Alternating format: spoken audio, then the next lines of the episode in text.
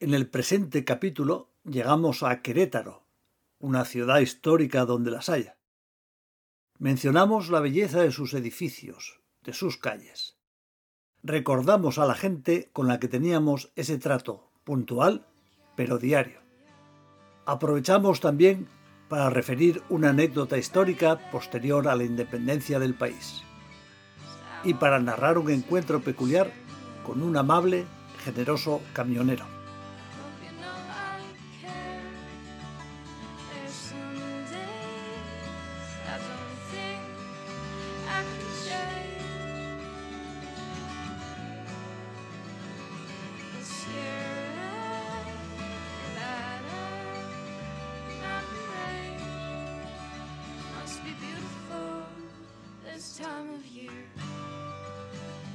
Hay mucho más que decir de México. Mucho más que todo aquello que tiene que ver con esa lacra de la criminalidad, consecuencia del narcotráfico y de la pobreza. Sobre todo, quiero resaltar una cosa, la calidez de las personas. El buen humor que por lo general demuestran. Uno se siente muy bien con la gente en México. Su trato es extraordinario. Para trasladarnos tomamos un autobús. La estación de autobuses de Ciudad de México, es decir, esta estación de autobuses, porque hay muchas más, es una ciudad muy grande y no va a tener solo una estación, pues estaba llena, había una multitud. Muy cerquita, enfrente, se encontraban las taquerías, los puestos de comida callejera, en los que se podía tomar algo mientras uno esperaba el autobús. Compramos los boletos. Nos subimos y al poco tiempo salimos en dirección norte. Era un coche espectacular, cómodo, con distancia entre los asientos, con las pantallas para escoger el programa. Y detrás, pasando una puerta, el baño. Pero no había un baño, sino dos, uno para mujeres y otro para hombres. Así que no todo son autobuses pequeñitos con lo más básico. Hay coches extraordinarios. Llegamos a Querétaro y pasamos la primera noche en la casa de mi hija, que vivía en un piso de estudiantes. Rápidamente decidí que al día siguiente me buscaba un hotel y que dejaba a la gente joven a sus anchas. Así que tiré de Booking y allí mismo, en el centro, encontré uno llamado la Casa de la Marquesa, un antiguo palacete. Ahora estaba convertido en un hotel singular, de un estilo algo sobrecargado. De hecho, cuando me enseñaron la habitación, pensé que mejor no. La puerta era como la poterna de un castillo, pero con muchas rendijas por las que entraba el aire. La llave podía tener 30 centímetros de largo y pesaba un quintal. La cama con dosel, todo muy aparatoso, muy rancio. Como vieron que no era de mi agrado, enseguida me propusieron enseñarme otra. Me llevaron al último piso de aquel edificio, allí donde sin duda antes habían estado las habitaciones de la servidumbre. Perdido, en la última esquina del palacete, me dieron allí una habitación muy grande, enorme. Tendría cuarenta metros cuadrados, o tal vez más. Había una mesa baja con sillones, un escritorio, un gran armario ropero, una cama gigantesca, el suelo de tablones anchos, dos ventanas y un baño con una antecámara. Allí podía estar totalmente a mis anchas. Se trataba de un hotel muy peculiar, que estaba muy cerca del apartamento de Maite, allí, en el mismo centro, con la ventaja de que se pueden disfrutar el callejeo y los paseos. Es hermoso Querétaro, con sus casas coloniales de una o dos plantas, sus jardines, plazas, calzadas empedradas, arcadas, más edificios coloniales, y al final una subida leve a otra plaza desde la que se puede ver el acueducto. Un centro histórico extenso y bello. Salía muy temprano, por aquello de tener el sueño desvariado. La enorme ventaja es que de esta manera aprovechaba la primera hora de la mañana, con su buen tiempo, con su cielo azul. Curiosamente, el centro de Querétaro no es tan visitado por los habitantes más acomodados. No hay verdaderas tiendas de productos de marca, buenos supermercados. Todo esto se encuentra en los alrededores, en los fraccionamientos, que es como llaman a las urbanizaciones o a los barrios de casas fuera del centro. Una concepción parecida a la de Estados Unidos, de tal manera que la vida transcurre alrededor de los núcleos antiguos y luego hay un mall, un centro comercial o varios, y con los restaurantes otro tanto. Los buenos se encuentran casi en la carretera de circunvalación, donde están los polígonos industriales y donde hay que ir en coche. Como decía, yo me levantaba, veía aquel cielo azul y sentía alguna paz, algún contento especial.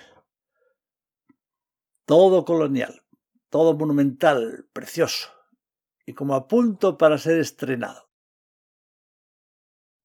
Pasando por la parroquia del Sagrado Corazón de Jesús, iba al Jardín Guerrero, donde había localizado un puesto de periódicos, y esperaba que lo abrieran para comprar un diario o dos. Porque lo de leer eso que ocurre en la localidad o en la región es muy interesante. Ya contaré más adelante algo. Pero decía que iba al kiosco de los periódicos y esperaba un rato. Al poco apareció el propietario, Asindo Burguete. Bien, al volver al hotel apuntaba los nombres, no crean que me los invento. Este hombre, Asindo, era sobre todo una persona concentrada, de movimientos pausados, tranquilos. Por eso, muy concentrado en lo que hacía. Y de apariencia cuidada. Tenía el pelo denso, liso. Puede que anduviera por los 50 o incluso 60 años. Es un poco difícil decirlo. Quizás porque tuviera ese pelo denso, oscuro, siempre peinado con raya al lado izquierdo. Aparecía cada mañana con sus pantalones de tela gris y un jersey amplio de un color entre el marrón y el rojo oscuro. El kiosco era pequeño, pero Asindo lo tenía hecho un primor. Cuando lo abría, extendía los artículos, muy ordenados, para tenerlos bien expuestos y bien al alcance. Procuraba ofrecer también algo de prensa extranjera. Y así yo compraba un periódico de la región y la edición mexicana de un diario español. Este asindo, queda claro, era muy formal lo que no quita para que nuestro breve encuentro se hubiera incorporado a la rutina de nuestros días y diera lugar a un intercambio de preguntas amables sobre el país del otro. El caso es que yo creo que cuando nos veíamos, los dos estábamos esperando ese encuentro, como para dar comienzo al día. Lo que resultaba un poco chocante era ver donde la iglesia a familias de indios que buscaban el cobijo de sus paredes. Al parecer bajan de los pueblos y por lo menos durante estas épocas festivas van a tratar de revender al menudeo cualquier cosa que compran antes, como ya habíamos visto en el metro de Ciudad de México. Los veía cuando se levantaban, más o menos. Abrían unas bolsas de plástico donde estaban las tortillas, las repartían y las comían. Supongo que esto hacía de desayuno. De hecho, hay que decir algo sobre las tortillas. Para empezar, parecía una preocupación de las autoridades sanitarias. Aquí y allá se veían carteles informativos acerca de la necesidad de tener una alimentación equilibrada. Pero el problema del abuso en el consumo de tortillas, como me dedicaba a leer los periódicos locales y nacionales, supe que en aquellos momentos estaba tratando un tema de gran importancia. Y era que la gasolina iba a subir de precio. Lo sorprendente es que se comentaba una y otra vez que esa subida de la gasolina iba a repercutir en el precio de la tortilla. Estos son productos de muy poco valor.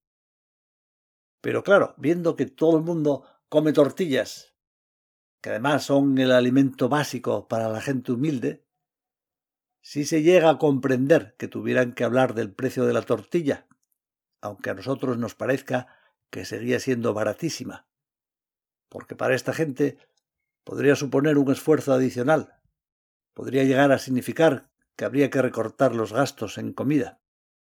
Y los diarios recogían con preocupación este fenómeno.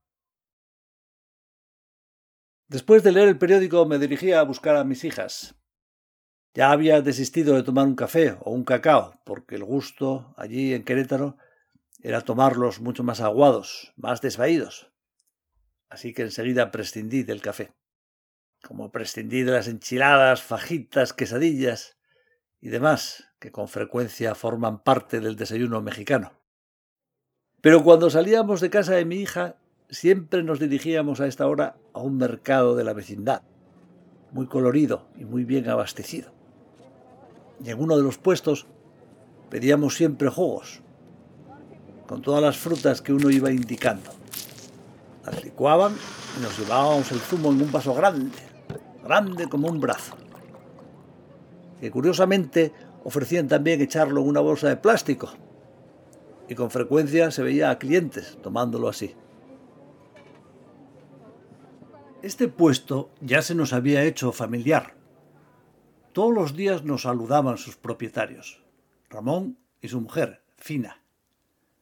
Fina había empezado preguntándole a Maite por su nombre, que ya se había fijado en ella otros días, una güerita muy linda.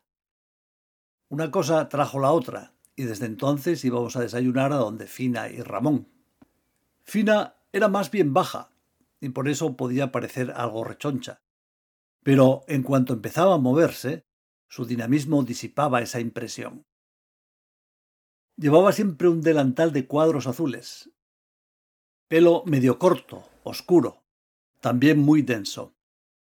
Era seria, pero seria de rasgos, porque su carácter era muy risueño. Y cuando su marido, este Ramón, hacía alguna broma, a Fina le salía una sonrisa automáticamente.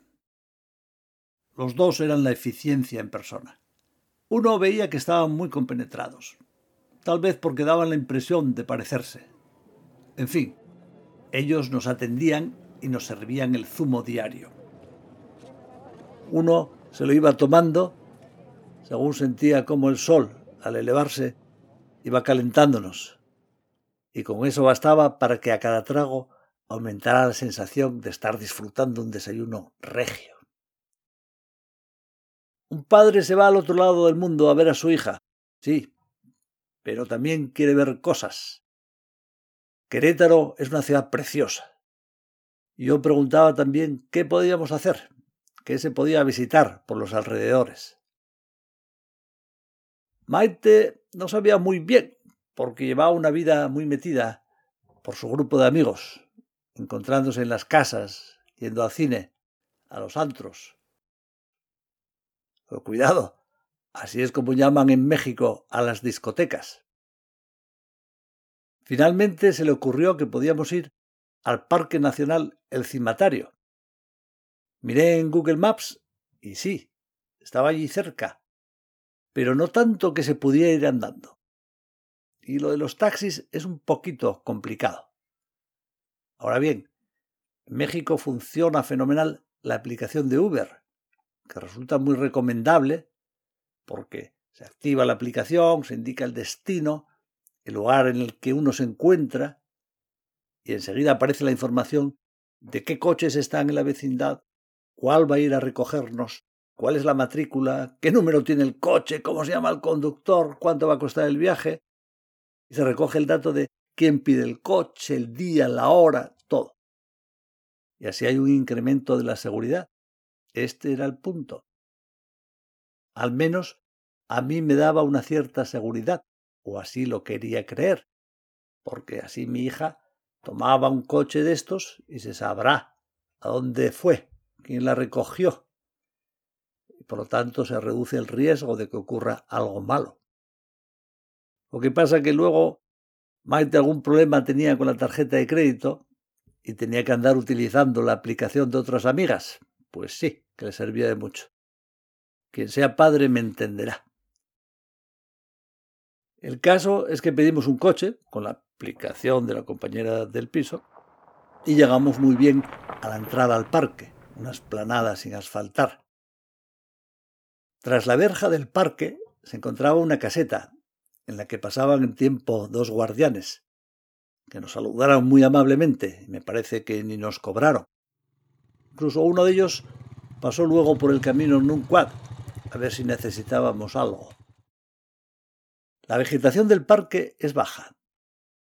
Querétaro, creo que ya lo mencionamos, está en una zona de clima semidesértico. Las plantas son duras, recias, las que pueden crecer allí, tipo cactus. El camino estaba adoquinado al comienzo y luego continuaba por una senda pedregosa notablemente amplia. Lo curioso es que daba vueltas alrededor del cerro, como una peonza, de manera que cuando llegamos arriba habíamos visto el paisaje de su alrededor en 360 grados. Desde este cerro fue desde donde atacaban las tropas de Benito Juárez a las del emperador Maximiliano, quien se encontraba cercado en Querétaro. Tal vez no todos conozcan la historia, de manera que lo comentaré brevemente. Este hombre era austríaco, el hermano del emperador Francisco José, el último de los Habsburgo, el protagonista de uno de los reinados más largos de la historia, hasta que todo se acabó con la Primera Guerra Mundial. Pues Maximiliano, seguramente llevado por la ambición de ser rey de verdad, se dejó engatusar por los monárquicos mexicanos y por Napoleón III de Francia. Abandonó su palacio en el Adriático y en 1864 se fue con Carlota a ejercer de emperador en México. Tres años más tarde fue depuesto y fusilado. Así que México tuvo un emperador. Y este cerro de El Cimatario tiene su papel en la historia.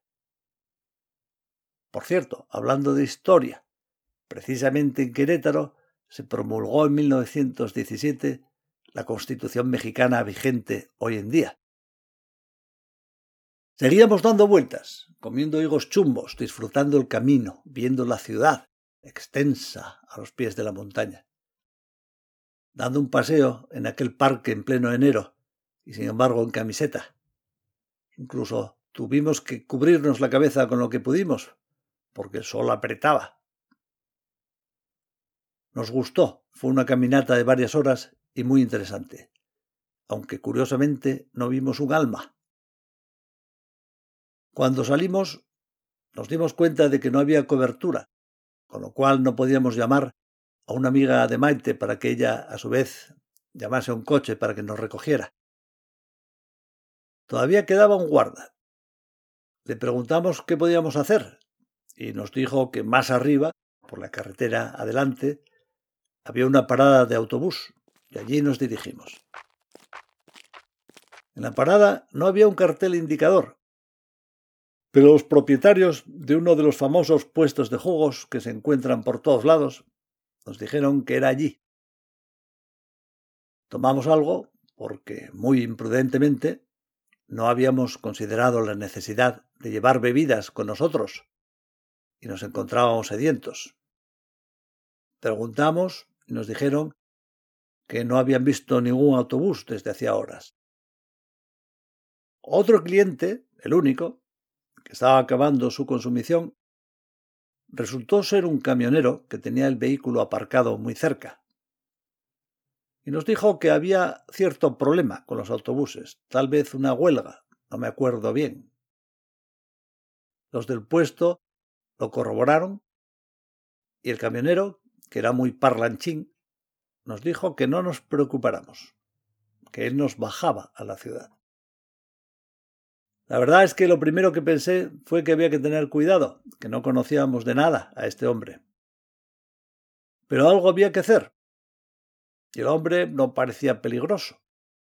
poco raro, sí, pero de buena voluntad. De manera que pensamos que en esta ocasión no convenía nada ser demasiado desconfiados le dimos las gracias y nos subimos a la cabina. Se trataba de uno de esos camiones estadounidenses, rojo, de cabina enorme, con un capó larguísimo y muy alto. Arrancó y empezamos a bajar la colina con el motor poderoso rugiendo, con ruido de frenos eléctricos y con la respiración de la dirección asistida. Daba la impresión de que íbamos sobre el lomo de algo vivo. Mientras tanto, el conductor contaba una cosa y otra, porque quedó claro, le encantaba hablar. Se llamaba Juan Gómez Iruña. Tuvo que repetir su nombre varias veces. Se me hacía un poco difícil entenderlo. Hablaba un español muy cerrado. La verdad, pues como pasa en todos lados. Vaya si no uno a algunas regiones españolas, algunos pueblos, y vea si entiende todo a la primera. O pónganse a oír un dialecto en Alemania, ¿para qué les voy a contar? Bien, pues eso era lo que pasaba con aquel hombre. Había que acostumbrarse a su forma de hablar. Y bien interesante que resultó. Nos dijo que aquel camión no era suyo, que hacía de chofer. Él había tenido un camión hacía años. Pero un día por la región de Zacatecas, bajando una carretera, se encontró de pronto con un bloqueo. Lo hicieron bajar a punta de pistola. Le quitaron el camión y se lo llevaron. Le pregunté si no había ido a la policía y dijo que sí, pero que no le hablara, que más le valía no haberlo hecho. Que cuando entró, encontró con que uno en la comisaría ya estaba con los bandidos en la carretera. En mi ingenuidad pregunté si ya lo habían apresado. Y dijo que no, que era un policía. Pues eso, un policía que había hecho de bandido en sus horas libres. Estas cosas se oyen de México, se han oído siempre. Que si la policía no gana lo suficiente, que si hay corrupción. No lo sé. De todas maneras, esta historia nos la contó así, de forma espontánea. El hombre estaba muy fastidiado. Puede que haya de estas cosas, sí. Muy amable, entró en la ciudad. Nos bajamos, le ofrecí algún dinero y él no aceptó. Casi, casi estaba ofendido y dijo que de ninguna manera. Continuamente teníamos este tipo de experiencias, como la que vivimos con este hombre sencillo, camionero, amabilísimo, que nos hizo el favor y se desvió de su ruta. Como las pequeñas cosas que contaba el hombre que vendía los periódicos en el jardín guerrero. Como las pláticas con la mujer de la recepción. Como lo vivido con tantas personas. Gente muy abierta, muy amable. mexicanos son muy corteses. Y al final hablaré algo de la energía que tienen, de su valentía y de lo mucho que trabajan.